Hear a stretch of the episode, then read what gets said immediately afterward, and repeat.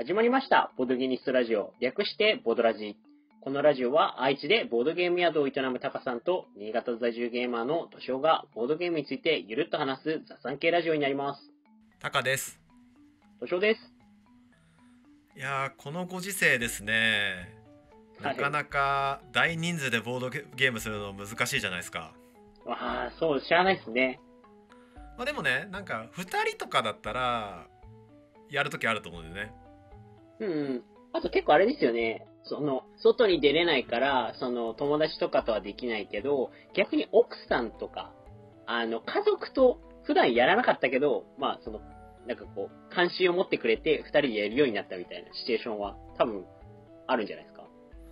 そうで2人用のボードゲームのまあ2人用というか2人でできるボードゲームの最高傑作なんですか？ハードル超上げますね。最高傑作。まあまあまあべ一番好きなやつ。ハードル下げれば。と、好きな二人用ゲームは何ですかって言われたら、うん。私、あの、ラプトルっていう、非対称の恐竜と人間側の陣営二つに分かれて、うん。こう、まあ、ジュラシックパークな、ジュラシックパークな、こう、ボードゲームがあって、それ二人用なんですけれども、まあ、それが好きだったりとか、あとはまあ、その、二人プレイができるよっていう意味であれば、あの、重げ、あの、結構ヘビーゲーマー同士であれば、あの、ティラミスティカのガイアプロジェクトを二人でこうプレイするのが好きだったりします。ラプトルラプトル。そうですね。えーまあ、ただまあ、ガイアプロジェクトはまあ、何人でもできるゲームなので、うんまあ、二人用専用ってなると、まあ、ラプトル割と好きだったりしますね。ちなみに僕はバトルラインだと思ってんだけど めちゃくちゃベタなやつできたじゃないですか。えバトルラインはもうやったことがあるもちろん、あの、家にございますよ。バトルラインはどうですか？いや、バトルライン好きですよ、そりゃ。もう持ってんだもんねうん持ってます、持ってます。バトルラインは、それこそあの、なんていうか、あんまりボードゲームしない人に出しても受けがいいし、しかも、その、そういうゲームって、そのなんていうか、何回かやったら、あ、こういうパターンだよねっていうなるものが多い、あの、あったりもするんですけれども、なんていうか、結構バトルラインはこう、奥が深いというか、そう。あの、何度でもリプレイできるなっていうイメージがありますね。ねバトルラインはねもともと好きで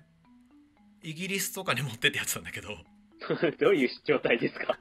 てかあのえっとイギリス僕は昔自転車で世界一周をしていてはい。でイギリス行ってる時に、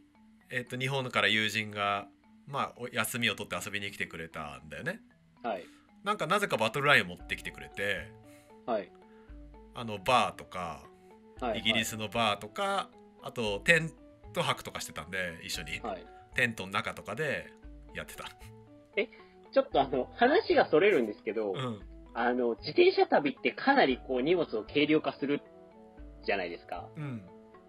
あの、バトルラインはしっかり箱で持ってたんですか？そうっすねボードゲームあるあるとして、箱の大きさに対して中身が、あの、少ないじゃないですか。うんだから、あの、やっぱ、その、世界を回る自転車旅だったら、あの、まあ、あの、紙とコマの部分あればいけるじゃないですか、バトルライン。でそれをね持ってきてくれたのは友人で、はい本。当に友人と一緒にいる10日ぐらいだったからねああ、じゃあ10日間だけ持ち歩いてた。持ってて友人がまあ持って帰ったああ、じゃあ別にあの、その自転車で、あの、じゃあバトルライン持ったまま、じゃあ次アフリカへとかではなかったんです、じゃね。なかったっす、想像してる絵が違った。うん、そうごめんなさいまあその時に、まあ、海外で初めてやったんだけどバトルラインは、はい。まあ、まあめちゃくちゃ面白くて結局帰国した後買ってうんうんうん。でなんだろうねなんかあのバトルラインってさえっと 2, 2人用のゲームでさ2人に分かれて、えっとまあポーカーみたいな感じでカード並べていくじゃん。うんうん。で結構なんだろう期待値をこう計算していくゲームかなって思ってたんだよね。うんうんうん。だからえ僕は算数数学が好きだし得意だったんではい。いやこのゲームはやばいみたいな。めっちゃ面白いみたいな。感じだった中でなんか万人に受けんのかなと思ったんだよね。いや、あれは万人に受けるじゃない。そう。あれはでも本当に誰とやっても結構みんな面白いっていうしうんうんうん。驚きだったのは女性受けもかなりいいんだよね。あー、なんかやってみる？とか言って、ど。泊まりに来た人とかにねあの、2人用のゲームその例えば旦那とやりたいんだよねみたいな。うんうん。時に、まあ、いくつかおすすめあるけどやっぱ僕バトルラインが一番好きだなみたいな。やってみる？って言って、あのやったりするとこれ面白いねみたいな。買うわみたいな。うんうんうん。でも確かに、まあ、女性、女性、ってかまああれですね、老若男女バトルラインはかなり、あの、人を選ばず盛り上がれますよね。そうでねあのゲームであの僕が非常に良いと思ってるのはハンデがつけやすいんよ そうですね。あのえっとちょちょっとあのバトルラインの解説を加えておくと手札があの7枚ずつ持ってカードを1枚出して1枚引くっていうのを繰り返すゲームなんだけど手札が多いとまあ明らかに選択肢が広がって有利じゃないですか。はい。で、まあ、別に説明書に書いてあるわけじゃないけど結構ね8枚とか9枚にするだけでぐっと楽なんだよね。うんうんうん。だから初心者の人とやるときには、まあ、9僕は7枚だけど相手は9枚とか10枚持ってや,、はい。やるとあれって、ん？あれ？あ、そっか、初期、初期の手札が、あの、変え、変えるバリアントでやるってことですか？変える？ん？えっ、と、あれって普通のルールだと77で、あの、うん。1枚引いて1枚、あ、1枚出して1枚引くだから手札の枚数って変わりました？変わんないです。ずっと7枚。あーあ、それで、じゃあ、その、初めてやる人は、じゃああなた、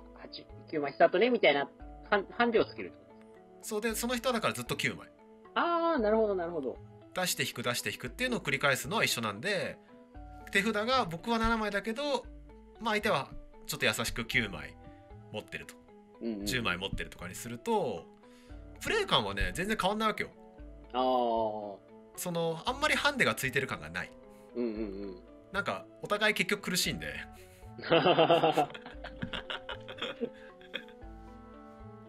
いいっすね。あの、てっきり、あの、バトルラインって、その、結局、相手の手札は見えないんで、その、例えば、その、出す順序を変えれば、その、より勝負が最後までもつれてるように見えて、こう、終盤戦に持ち込めるよっていう意味で、こう、ハンデがつけやすいよっていう話なのかと思ったら、もう、最初に手札を変えるっていう、あの、手札の枚数を差をつけるっていう方法もあるんですね。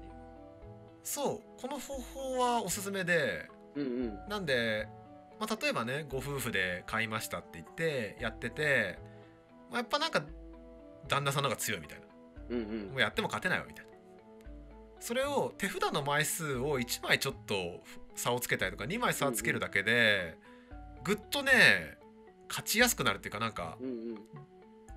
すごいこうどっかでいい勝負になるところがあるはずで,、でしかもなんかそれはあんまりこうハンデ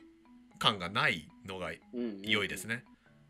あとそもそもやっぱり、その期待値で考える人はそこで答えを出せますけれども、それだけが正解じゃなくて、そのバトルラインってその全体の、そのまあ、9つある戦場のうち5つ取れば勝ちですけれども、5つ取らなくてもその真ん中の連続した3つの、あのー戦場さえ取ってしまえば勝ちになるので、こう、まあ、かある意味期待値とかを考えてない人でも、こ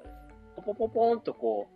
あの、展開が進んで、そこで勝てたりみたいなこともあるので、こう、いろんな人にもワンチャンあるゲームですよね。そうおそらくねゲーム設計的にはやっぱり強いカードが来た人が有利なんでね。強い組み合わせで来た人とか、はい。ただあのー弱いカードの方でも9個のうち3つは取れるんだよ。うんうんうん、まずちゃんと最善尽くしてれば3つは取れるので、うん。その3つをうまく寄せてれば勝てますよっていう設計になってんだよねだから自分の手札が相手よりいい時は殴ればいいしうん。うんうん。弱い時はこれは多分手札的に勝てないみたいな時は、ひっそりとここの3つ取ろうみたいなうんうんうん、確かに。感じで寄せて勝つとおっしゃーみたいな劣勢だけど勝ったみたいな相手が明らかに強いの集めているところに自分のカスみたいなカードを重ねて頑張ってこう、他のいいやつを引きに行って、で、他で勝とうみたいなやりとりがありますよね。そう、まあ、そこら辺は期待値っていうかなんか感覚値でもで楽しむところだから、うんうんまあ、いいのかもしれないですねし大体みんなそんな期待値計算してないんで、う ん。え2人用の最高傑作はまあバトルラインでしょうっていう主張をしに来たんだけど、いやでも確かにあの最高傑作ってめっちゃハードル上げるなと思いますけれども、バトルラインは確かに名作ですね。まあ名作ですね まあまあ名作ですねにしておきましょうはい。はいひよった。まあね好き嫌い好き嫌いがあるんでね好みがまあバトルライン面白いよっていう名作だよっていうところで終わっておきます、はい、ありがとうございました。ありがとうございました。